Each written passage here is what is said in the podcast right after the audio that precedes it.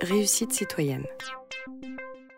Alors ce que je voudrais essayer de vous dire et de vous montrer, c'est que cet ordre de priorité est peut-être à inverser. Peut-être faut-il commencer par euh, la question du citoyen, en venir à la question du professionnel et n'en déduire que dans un troisième temps les objectifs en matière de réussite scolaire. La réussite scolaire, après tout, si c'est réussir à l'école pour réussir à l'école, c'est beaucoup de travail et beaucoup d'argent pour le contribuable pour assez peu de choses. Euh, réussir à l'école, c'est fait pour réussir dans la vie. Et réussir dans la vie, c'est pas fait pour simplement réussir un métier, c'est fait pour réussir à être soi-même, à participer dans un collectif et à y tenir une place, à y être responsable. Je voudrais donc vous inviter à, partir plutôt de l'idée de réussite citoyenne et même vous montrer que partir de l'idée de réussite citoyenne nous permet de retrouver à la fois la réussite professionnelle et la réussite scolaire. Alors que l'inverse n'est pas toujours vrai. En se focalisant à très court terme sur la réussite scolaire, en oubliant que la réussite scolaire n'a de perspective qu'à travers euh, une projection dans un avenir, en oubliant que la réussite scolaire n'a de perspective réelle qu'à travers le sens que l'on donne à son engagement dans le monde, eh bien peut-être perdons-nous, faisons-nous perdre à nos enfants, à nos élèves, la saveur des savoirs, Sapérer, savoir, c'est la même racine.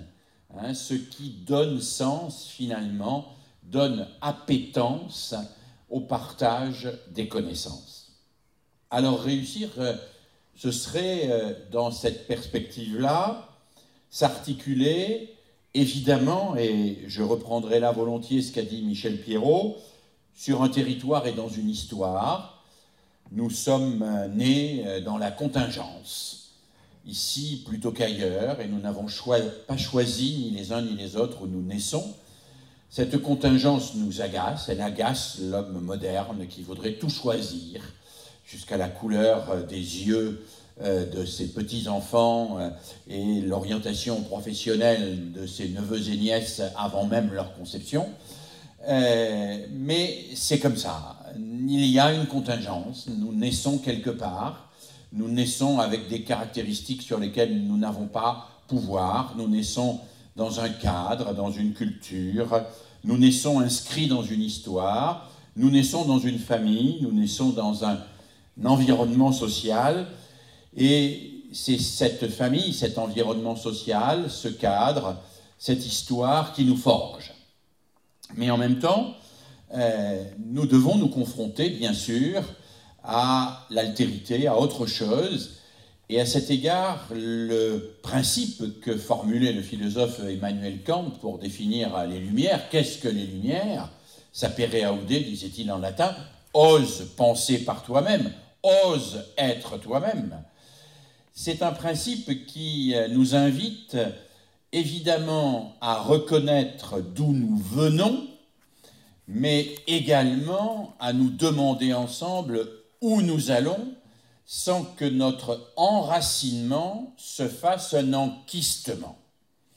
Et un des problèmes, me semble-t-il, de notre modernité, c'est de trouver le juste milieu entre un repli sur soi qui génère de l'enquistement, parfois identitaire, parfois très communautaire, et puis un arrachement complet qui génère une sorte de mouvement permanent brownien dans lequel il n'y a plus de racines et dans lequel chacun est condamné à la solitude et d'une certaine manière à l'errance.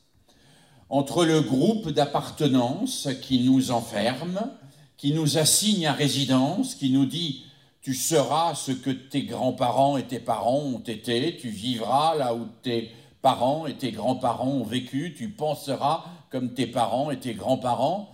Et puis, euh, euh, le fait de larguer toutes les amarres et de dire, tu n'es de nulle part, la modernité t'arrache systématiquement au monde d'où tu viens et tu vas t'inventer en te tirant toi-même par les cheveux, un peu comme le baron de Munchausen qui, quand il est en train de se noyer dans l'océan, se tire par les cheveux lui-même pour euh, euh, se sauver, puisqu'il ne sait pas nager.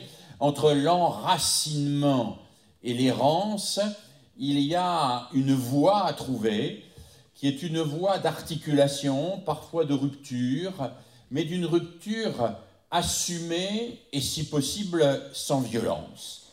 Une rupture qui est la rupture d'un progrès collectif au sein duquel chacun peut trouver sa place. C'est une rupture qui fait que l'on sait d'où on vient, mais qu'on décide où on va. Savoir d'où on vient, mais décider d'où on va, ça reste le principe même, me semble-t-il, des Lumières dans ce qu'elles ont de meilleur, dans ce qu'elles sont à la fois respectueuse de notre passé, mais en même temps prometteuse par euh, la liberté à laquelle elle nous appelle d'un avenir que nous choisissons.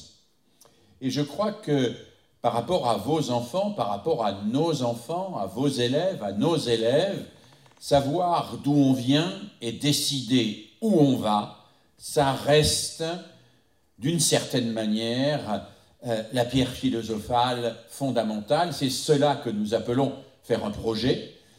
Faire un projet n'est pas abolir le passé, faire un projet c'est assumer son passé, mais c'est aussi décider de son avenir.